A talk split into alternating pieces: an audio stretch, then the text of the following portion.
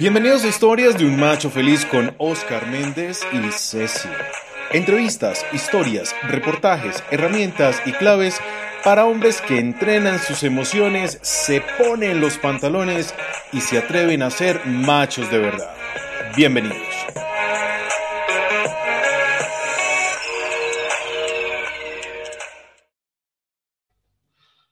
Hola machos, bienvenidos. Hoy tenemos un invitado maravilloso.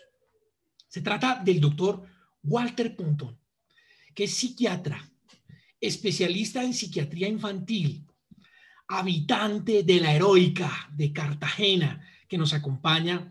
Y, y, hoy vamos a tener un podcast maravilloso porque vamos a hablar de muchas cosas y vamos a romper esos mitos.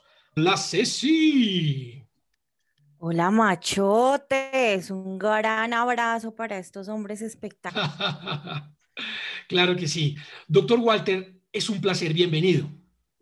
Mil gracias, Oscar. Ceci, buenas tardes, ¿cómo vas? Bien, Doc, feliz, feliz de tenerlo y escucharle. Ah, bueno. Aquí bueno, estoy para lo que pidan. Ah, sí, señor, muchas gracias. Pues muchas gracias, eh, doctor, por este tiempo. Y bueno, queríamos hablar de, de algo muy importante. Doctor, ¿y cómo escogemos esa pasión? Pero cuando uno le dice a la gente, pero usted tiene derecho a estar vivo, escoja una pasión. Es como si estuviera hablando chino 34. Porque nos enseñan que soñar, soñar en grande, eso es de niños chiquitos. Lo mismo que las emociones que estaba planteando Ceci. Porque entre otras, las que nos vuelven alexitímicos son las mujeres. La alexitimia es el analfabetismo afectivo. Los machos no lloran, los machos. Espere, espere, espere, espere, espere, espere, doctor. ¿Cómo así? Explíquelo despacito. Explíquelo despacito porque eso, eso está muy bueno. ¿Cómo así? A ver, los roles, los roles sexuales son mucho más claros entre más rígida es la mamá con eso. Las mamás muy machistas tienen pelados con muchas claridades de rol mamás más elásticas, pues son más permeables a que el chino no sea tan masculino y no tiene ningún problema. Pero hay algo que no le perdonan a uno como macho, ninguna mamá, que es que uno se muestre débil, que es que uno se muestre muy, muy, muy sensible. ¿Ya? ¿Por qué? Porque usted es macho, huevón. Cuidado. A ver, los machos no lloran. Aquí me acabo de acordar de mi mamá. ¿A usted lo cascan en el colegio? Y no cascó, yo le encimo. Y yo le tenía más miedo a la tunda que me podía dar mi mamá que a hacerme matar en el colegio. Y nosotros, nosotros lo denominamos la trampa de la mamá. ¿Sabe cuál es la trampa de la mamá? La mamá le dice a uno, mijito, ¿qué le pasó?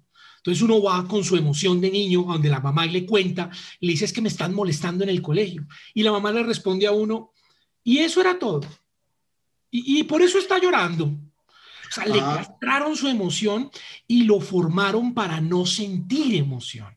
¿Sí? Entonces, cuando uno va a contarle a un psiquiatra la emoción, en su ADN o en su construcción dice, yo no le puedo contar, porque si le cuento me va a decir el psiquiatra, y eso era todo, y usted está llorando por eso, porque esa es esa la información que quedó. Claro, es peor. Esa es la diferencia entre simpatía y empatía. Simpatía es sentir por, acaba de salir del consultorio un pelado que la peladita a la que estaba correteando le dijo que no. Entonces estaba deprimido, con ideas de muerte, un pocotón de vainas. Obviamente el discurso parental, papá y mamá es, pero tanta vieja que hay, hermano, ¿qué le pasa?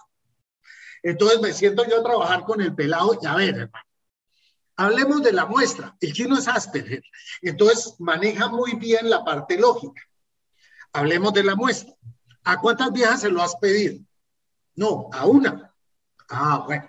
Y una te dijo que no. Sí. O sea, el 100% de tu muestra te dijo que no. Exacto, Walter. ¿Tú piensas que la muestra es significativa? No, Walter. Solamente hay un sujeto. Entonces, hermano, siga ensayando. Usted solo necesita que una le diga que sí. Y puede que sea los 99, eso nos pasa a todos los machos. Pero si uno empieza a decirle al pelado, tanta vieja que hay, tanta no sé qué, es ponerse en el mismo discurso de ese de huevonadas, que era con lo que nos salían a nosotros. Entonces son las mamás, no tanto los papás, las que tienen que empezar a enseñar que el afecto se puede expresar. Mi mamá era rígida, mucho. Yo me acuerdo que alguna vez, no sé qué pendejada, dije como a los 14 o 15, que mi papá se paró y me abrazó. Y yo todavía me acuerdo, yo tieso, huevón. Mierda, se volvió marica. y, pero así era. Entonces tenemos que cambiar. ¿Y cómo lo hacemos? Humanizándonos. Y para humanizarnos tenemos que ser, no solo hacer. Porque el que solo hace llega a la casa a descansar para volver a salir a ser productivo, para sacrificarse por la familia, que no lo disfruta.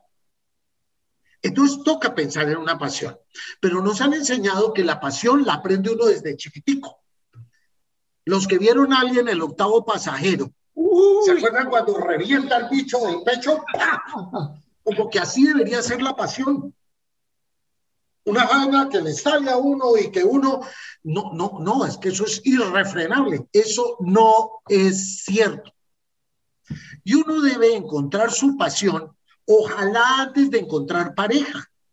Si los papás empezáramos a enseñarle a los chinos a montar bicicleta, o vamos a ser nadadores, o vamos a tener un conjunto musical, o vamos a ser chef, probablemente el pelado termine conociendo su, o pelada, termine conociendo su futura pareja en alguien que también comparte una pasión con ella.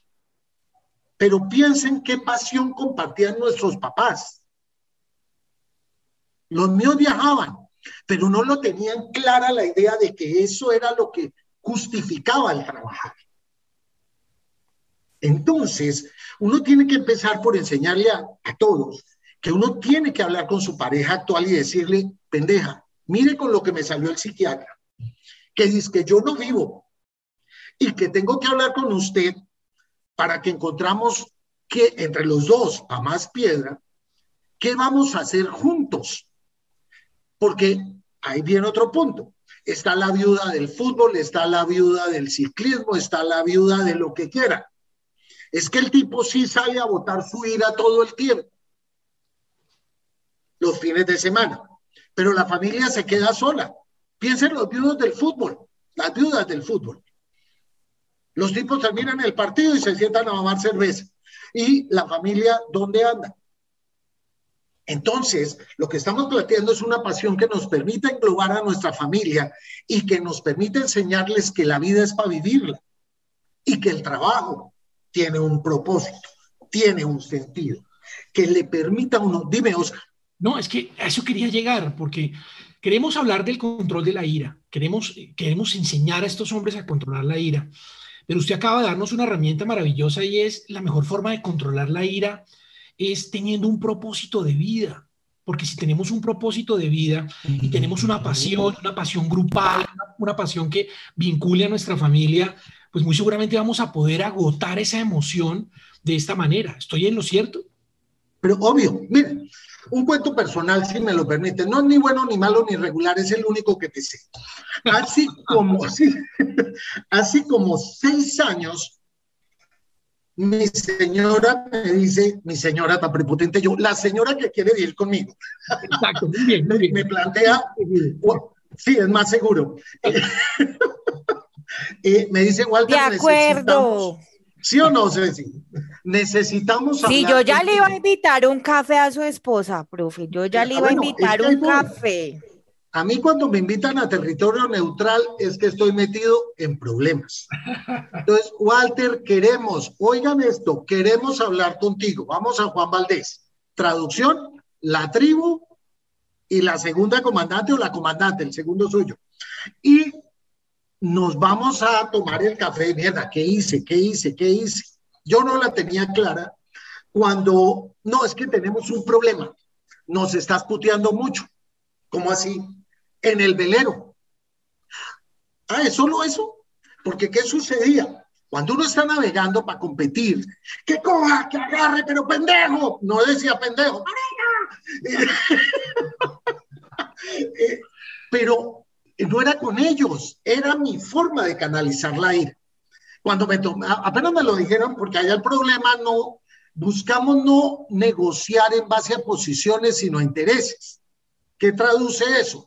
No, Walter, tienes un problema, no, porque no vamos a resolver nada. Allá siempre se plantea, tenemos un problema, yo siento que me estás tal vaina.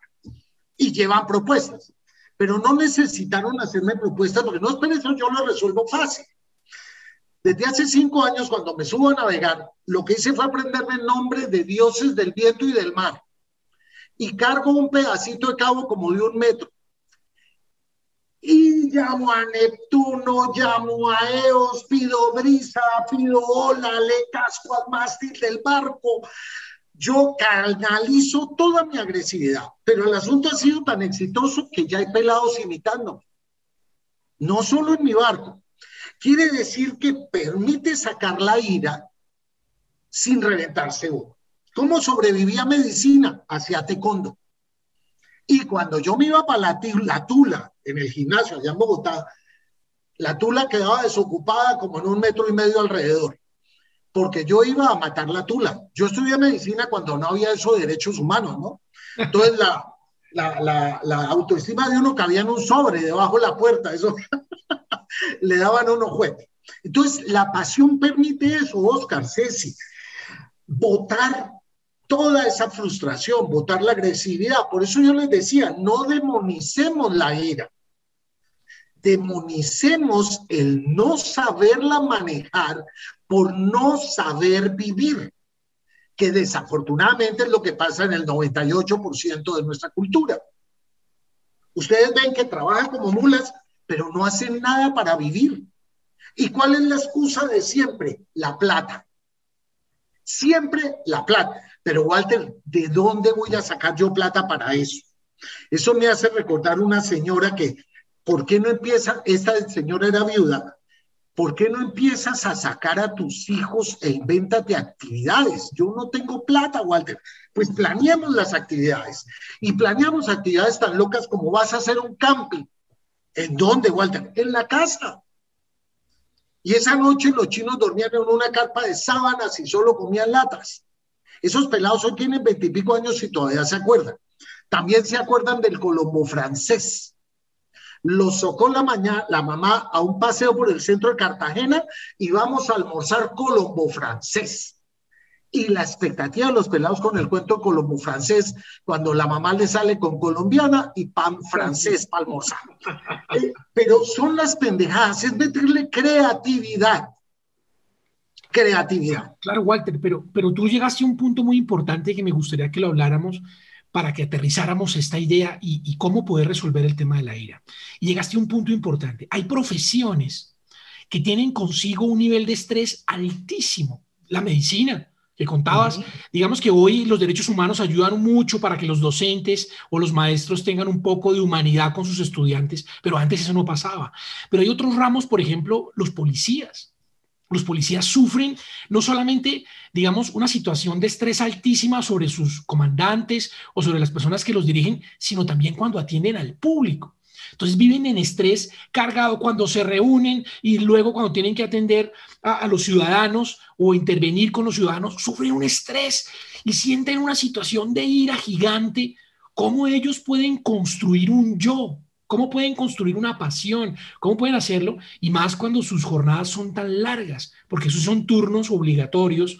Claro, tienen una compensación y es que se pensionan antes, sí, pero son jornadas muy largas, son turnos. Cuando les dicen, están activos, todo el fin de semana porque hay una situación de emergencia. disponibles, disponibles las 24 horas. Disponibles las 24 porque pasó algo, una situación. ¿Cómo manejan esa ira y cómo crean un yo? ¿Te tiro un dato? Eso no está muy lejos de mí. Yo fui oficial de la Armada 23 años. Ya, yo ya soy un venerable pensionado. Eres un venerable pensionado, pero con la experiencia que nos puedes contar de cómo, allá voy. cómo lo El problema no es el trabajo que tengas. Quiero que se imaginen lo siguiente. La vida como un cuadro. En ese cuadro, ¿dónde vivimos los médicos? Pues en la actualidad en el centro, con la situación. No, paga. Por allá en una esquina donde nadie quiere ir. Así estemos en pandemia. Nadie quiere vernos. El día que nos ven es porque están metidos en una vaca loca. y vino en la esquina donde está el dolor, la enfermedad, la muerte, todo eso. ¿Cuál es el problema? El problema es que lo único que yo sea es ser médico. Es el médico casado con médica que solo hablan de medicina. Miren, yo detesto las comidas de psiquiatras. Son una mamera. Pero debe ser igual que las comidas de psicólogos, de ingenieros. Todos somos unos berracos, todos estamos haciendo oro de pilas, llenos de pacientes, somos inteligentísimos y todo el mundo está hablando paja. ¿Por qué? Porque uno frente a la competencia no pela en el cobre. Pero cuando uno tiene una pasión, ¿han hablado con un apasionado del motociclismo? Eso es de pánico, weón. Perdón, eso es de pánico me caí. ¿Y, tú cuántas fracturas llevas? Y hacen la competencia, ¿cuántas veces se han fracturado, se han caído de lado? Me imagino que lo mismo sienten cuando oyen hablar de vela, que el barco que se volteó, que la vaina que partió, que la ola, que la brisa. Ahí la gente habla de sus problemas. Cuando uno está hablando de la pasión, es tan intensa la regata como la post-regata, porque ya nos enteramos de lo que le pasó al resto del mundo. Nos burlamos, nos reímos, y vota uno su mugre. Si soy claro, el problema de la cultura judeocristiana, pongámosle nombre, es que si uno está bien, debe sentir culpa. Si uno se siente rico, es que alguna cagada le viene encima, perdón, algún problema le va a caer. O sea, yo ya advertí que soy bilingüe. El punto es... Todo el pobre robado. Todos los ñeros son del sur. Y eso que acabas de mencionar, Ceci, tiene que ver con algo que a veces trato de enseñar.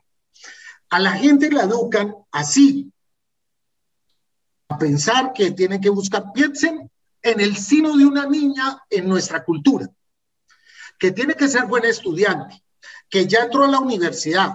Cuando estaba en el colegio, cuidado lo da, ¿no, mijita? Cuando ya entró a la universidad, bueno, y hubo el novio. Apenas se graduó y hubo el porcino y apenas lo aseguró y hubo el primero, hubo el segundo, y ahora sacrificarse por los niños para que no pasen lo que usted pasó. Y si no se quitan la visera, van a quedarse ahí el resto de la vida. Lo que uno tiene que enseñarle a la gente es que la ira no se maneja así, se maneja abriendo el techo, soñando en grande. Soñar en grande, ahí viene la primera gran, el primer gran error para mucha gente implica conseguir en grande. Eso no es cierto. Uno sueña en grande y pone metas chiquitas. Si soy claro, voy a tener la bicicleta de 16 millones. Me compro la de millón y medio, salto a la de dos y así. ¿Sí soy claro? Sí, sí. Y, y, usted hablando me hizo acordar de algo que me enseñaron, me enseñó mi maestra Gloria Sierra y es una filosofía japonesa que usan que se llama el ikigai para empezar a construir, para empezar a construir mis sueños y para empezar a construir la pasión que debo sentir. Pero yo quisiera preguntarle cómo Walter Pontón a uno de sus personas que consultan, cómo le enseña a construir esa pasión ya de adulto, porque la, invitación que usted hace es, oiga, mire, aterricemos a nuestros hijos, estamos a tiempo para decirle a nuestros hijos, creamos una pasión, dar el ejemplo teniéndola nosotros y tener una pasión conjunta, ojalá familiar, como la que usted tiene con su familia, que me parece preciosa, poder, poder trabajar en barco y en vela y usted poderles enseñar, pero cómo poder nosotros hoy de adultos, a los cuarenta y tantos, a los cincuenta y tantos, construir una pasión. ¿Cómo la construimos? Teniendo primero ese aprendizaje, desaprendiendo eso que tenemos y ahora sentarme a construir. Porque, mire, la gente cuando llega, eso es lo que pasa cuando uno se pensiona. Por eso son las crisis de la pensión, porque llegan y yo era el vicepresidente del banco tal y hoy no soy, no soy nada, porque ya es... Otro mundo. Entonces, ¿cómo la construyo? ¿Cómo usted les dice, profe Walter, eh, doctor Walter, cómo lo hace usted para que la gente construya un, yo? primero, entender que los sitios no son pasiones. ¿A dónde voy? El papá de uno tuvo finca, mi papá tuvo finca. Y yo me acuerdo los tres primeros meses para la finca, marica, qué rico. A los segundos seis meses para la finca. Y al año, ay, güey madre, para la finca. ¿Por qué? Porque no había nada que hacer y terminaba uno reclutado para lo que hubiera que hacer. Pero si vamos a la finca a hacer jardinería o vamos a hacer carpintería o es que montamos a caballo, están las cuatrimotos. El velero, el velero no es lo importante, es lo que uno hace en el velero. Entonces, tienes toda la razón con la pregunta. Lo primero es explicarle a la gente que no es como alguien, que la pasión no es que si no la pillé cuando salió, me jodí. Segundo, que la pasión se crea, no nace. La pasión uno la decide con su señora. Mire, pendeja, entre esta cosa y esta cosa y esa cosa que nos gusta a nosotros, entre los dos, ¿cuál sería la que le dedicaremos el billete? Porque entre otras, la mayoría somos clase media, media, media de vainas. Hay para una pasión, pare de contar. Me, acordaste de mi hijo, papi, quiero jugar fútbol. Claro, juegue fútbol. No, que para los guayos. No, no, no, huevo. Usted pídame guantes, pida gorra, pida gafas, pida cuerdas. Aquí en esa casa hay plata para vela. Para fútbol no. Vaya y juegue fútbol, haga lo que le dé la gana. Porque es que el tener una pasión no implica no hacer otras cosas. Implica generar identidad a nivel familiar. Ya, el día que Pontón, el que sí, ah, ese es el que navega. Eso ya es tener identidad. Oscar, ah, el jarlista. Y tú dirás, huevón, jarlista, ¿cómo? Es que ese es un proyecto que se empieza a construir que arranqué con la 600, que ya tengo una 800, que es al lado de punto inicial de la Harley que quiero.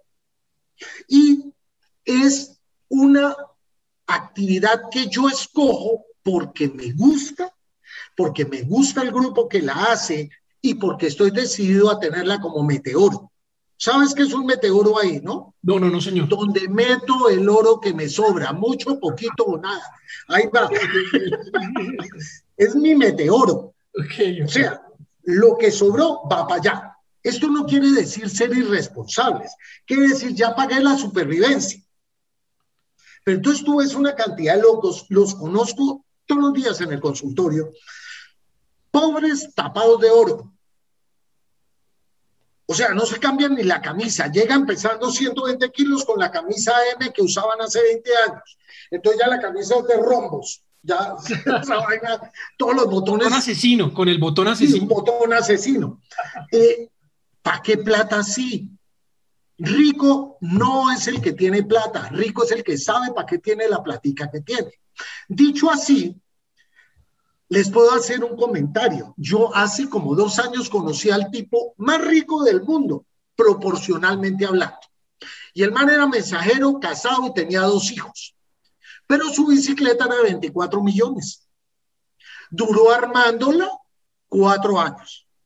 Entonces es el mensajero de la empresa, pero el fin de semana sale a montar con su señora, ya están empezando a montar los pelados y le dan la nuca a medio mundo de aquí a Barranquilla. Entonces, proporcionalmente hablando, yo no me imagino que debería tener uno o que deberían tener otros. Lo que quiero decir con esto, cuando uno la tiene clara, cuando uno tiene su meteoro claro, empieza todo a tener sentido. Entonces, la otra pregunta que uno tiene que hacerle a la gente es, ¿cómo quiere ser recordado por los nietos? Y a mí, Walter Pontón, me parecería patético, no hablo paja, patético, que en 50 años que yo no esté, mis nietos digan, no, ese huevón era psiquiatra, perdón, ese tipo era psiquiatra.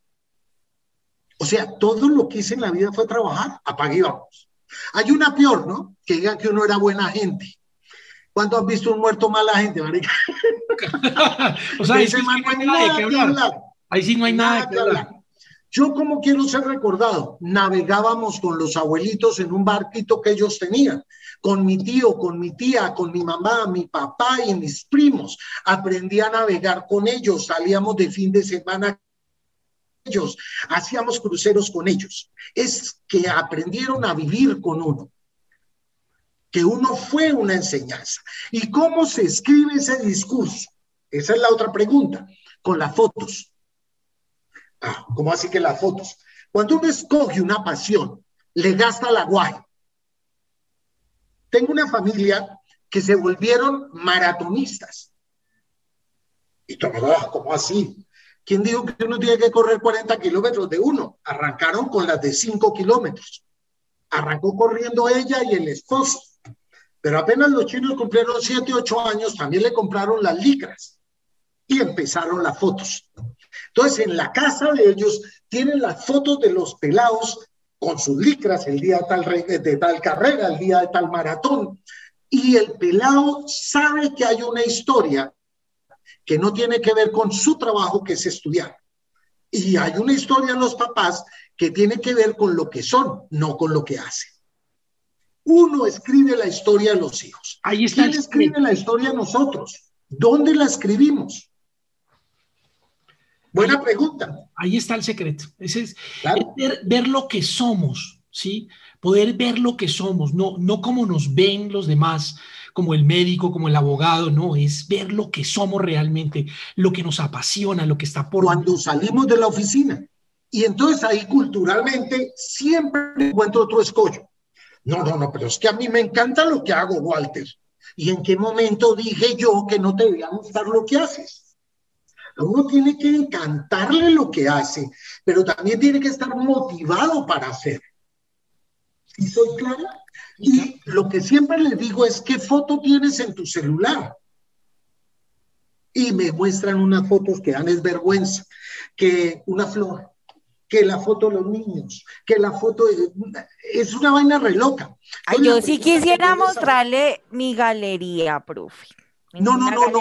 La que tienes de protector, no la galería. ¿Qué tienes de protector, Ceci, de pantalla? La primera.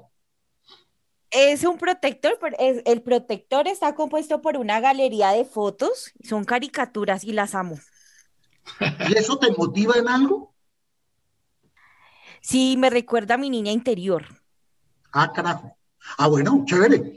Porque básicamente lo que yo pretendo enseñarle a los pacientes es saque la foto de lo que está soñando. No, Walter, me voy a volver viajero. Bueno, ¿qué carro tiene? Acaban de salir hace como dos horas. Un March. No, marica.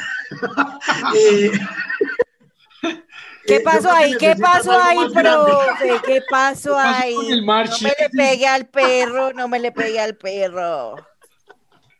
¿Ah? No, y, y, les quedó claro, saque la foto de la camioneta que quiere, cómo van a viajar, compre el mapa de Colombia, compre los alfileres, y salga una vez al mes, llueva, truene o relampaguee con su familia. Enséñele al pelado a manejar el GPS, que su señora maneje la logística. Usted se encarga de lo que tiene que ver con el carro. Y todo el mundo tiene un, una función dentro de la pasión familiar. ¿Sí soy claro? Sí, claro. Y, miren, a mí no me pasa acá en el consultorio, pero hay un sitio donde voy que es una trinchera los viernes. Allá la gente llega habiendo puesto tutela a que el pendejo del psiquiatra infantil los vea, calculen, los recibo yo, qué vergüenza. El punto es que después de tanta pelea, llegan allá y esas señoras llegan fúricas, con toda razón, absolutamente maltratadas por el sistema, teniendo que recurrir al sistema legal para que el sistema de salud le dé lo que tiene derecho a tener. Calculen cómo llegaría uno después de cuatro meses envainado con un pelado. Y llegan, obviamente, furibundas, si lo único que yo fuera a ser psiquiatra, pues me agarro con la señora porque me está faltando respeto.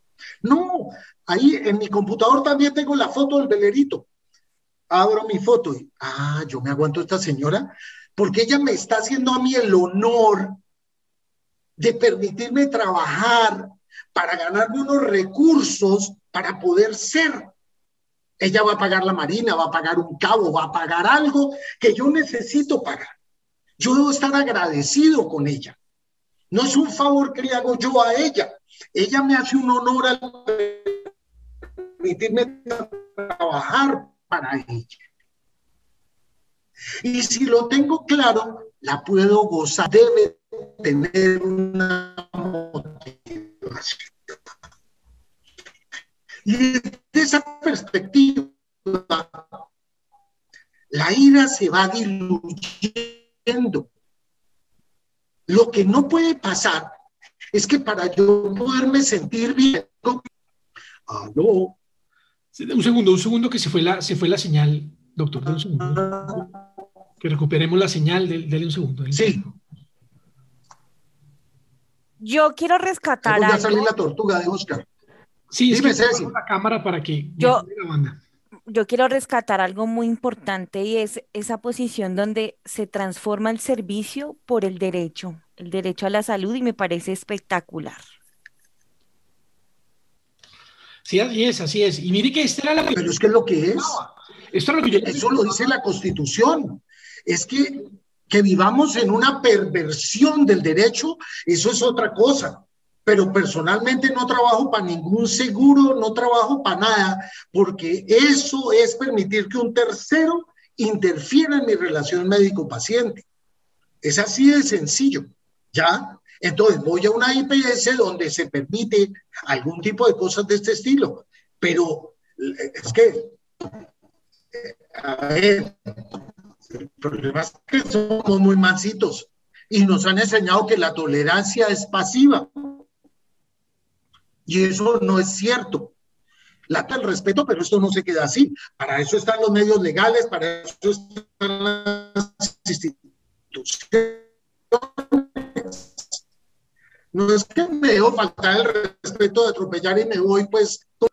¿Sí soy claro? Sí, claro, claro, claro, ¿no? Y, y es, y es, y eso era lo que yo le preguntaba, eh, doctor, porque eh, yo decía, ¿y cómo hacen los policías entonces? Porque, pues con toda esta situación y cómo lo manejan, y usted nos da la respuesta y nos parece fabuloso esta respuesta, porque es pensar en eso, es pensar en, en la construcción de mi yo, es, es, ver mi otro yo también, es ver que si yo atiendo bien a estos ciudadanos, si yo los acompaño, si hago mi labor, pues hombre, estoy honrando mi otro yo porque al final del día yo estoy trabajando es para conseguir algo que me propongo, que tengo en casa. Pero si no lo tienes en este momento, si no tienes eso, hay que construirlo, hay que construirlo ahora, lo puedes construir en familia, lo puedes construir con tus hijos, lo puedes construir, que es lo que necesitamos. Y al construir tu otro propósito, la ira no tendría cabida. La ira se desaparecería porque al hacer tu pasión, agotarías toda esa carga emocional que tendrías en el día a día, en tu trabajo, en la situación. El doctor Walter lo explicaba. ¿Por qué aguantas a tu jefe? ¿Por qué aguantas a tu jefe? ¿Por qué aguantas la situación que tienes con tu jefe? Pues es muy sencillo. Lo aguantas porque él te está permitiendo vivir una pasión, estar con tu familia, te está dando un trabajo el cual tú puedes convertir en algo maravilloso. Entonces lo tratas con respeto, no explotas con él, no hay necesidad de explotar con él, lo puedes manejar porque sabes que a pesar de esto que estás viviendo, vas a, vas a llegar a disfrutar algo. Pero también el doctor Huarte hacía la reflexión. No quiere decir que puedan pasar por encima tuyo, porque hay mecanismos legales para evitar esa clase de situaciones. Entonces también es importante que lo entiendas. Es un punto medio, es un punto medio. O sea, disfrutar lo que haces te da también la convicción de, disfrutar lo que haces laboralmente, te da la convicción de llegar a disfrutar lo que haces pasionalmente, a, a llevar a cabo tu pasión, tu ikigai, llegar a ese centro tan maravilloso que es, que es lo que buscamos hacer, que es la construcción de un propósito. Ajá. Pues yo pienso que si conseguimos arrancar socialmente por construir el derecho a ser, empezamos a crecer al entender que hacemos para hacer. No joda, no la puedo volver a repetir. Salió muy bueno, salió muy bueno, salió muy bueno, doctor. Salió bonita. De verdad que vamos a tener que repetir el espacio porque ya se nos acabó el tiempo, pero fue maravilloso este... este... Es que yo hablo mucha paja. No, no, no, estuvo... Hablando de paja, sí es importante, Osquita, yo tengo preguntas de mis machitos también. Bueno, bueno, bueno, listo. Dispara. Vamos algo que le sucede mucho eh, a los machos con los que, que yo cotidianamente eh, comparto es que no saben en qué momento una emoción se puede volver una enfermedad, pero yo creo que esto va para el siguiente espacio, Osquita, porque este invitado lo necesitamos, lo necesitamos. No, claro, claro, sí, y lo vamos a hacer y lo vamos a explicar. Más adelante seguramente tendremos otro espacio para hablar de, de la emoción, mayor de los gustos. De la emoción, pero, pero ya tenemos claridad en algo, Ceci, y es que pues la emoción no es una enfermedad. La ira, la ira no es una enfermedad, la ira es una emoción que se puede manejar. Y como lo explicaba el doctor Walter al comienzo, tenemos que aprender es a controlar la ira, a manejarla. Y él nos dio tres herramientas y que habían tres formas de hacerlo. Y esas tres formas rescatamos obviamente la última y es el manejo de esa emoción a través de la pasión. ¿sí? De construir el yo de lo que él decía. Y, y eso es lo que nos deja como conclusión este podcast, que si quieres trabajar la ira, tienes que empezar primero a construirte, eh, en construirte a ti mismo, en buscar una pasión y no simplemente trabajar y, y, trabajar para vivir, porque eso no, eso no puede ser así. Debes vivir, debes aprender a vivir la vida como debe ser. Y ese es el mensaje que nos deja el, el doctor Walter Pontón. De verdad, muchas gracias. Doctor, lo vamos a invitar para después. Ojalá pronto nos podamos ver. Yo, yo haré el esfuerzo de ir a Cartagena y disfrutar de ese velero un día para ver cómo es su pasión y poder construir también la nuestra y la de nuestras familias. Un abrazo gigante. Gracias, machos. De verdad, Ceci, despide. Ahí está tu foto del celular. Listo, listo. Vemos, vale, vale. Y ya saben la tarea. Van a ustedes a cambiar la foto de su portada de su celular. La van a cambiar. Estamos pendientes. A Pero a mí no, a mí no me sacan del parche. No se van a navegar solos, Doc. ¿Usted sí se atreve a navegar? ¿Está loca o no? Sí, claro, sin problema. Tú no conoces mi señora. ¿Cuándo nos vemos?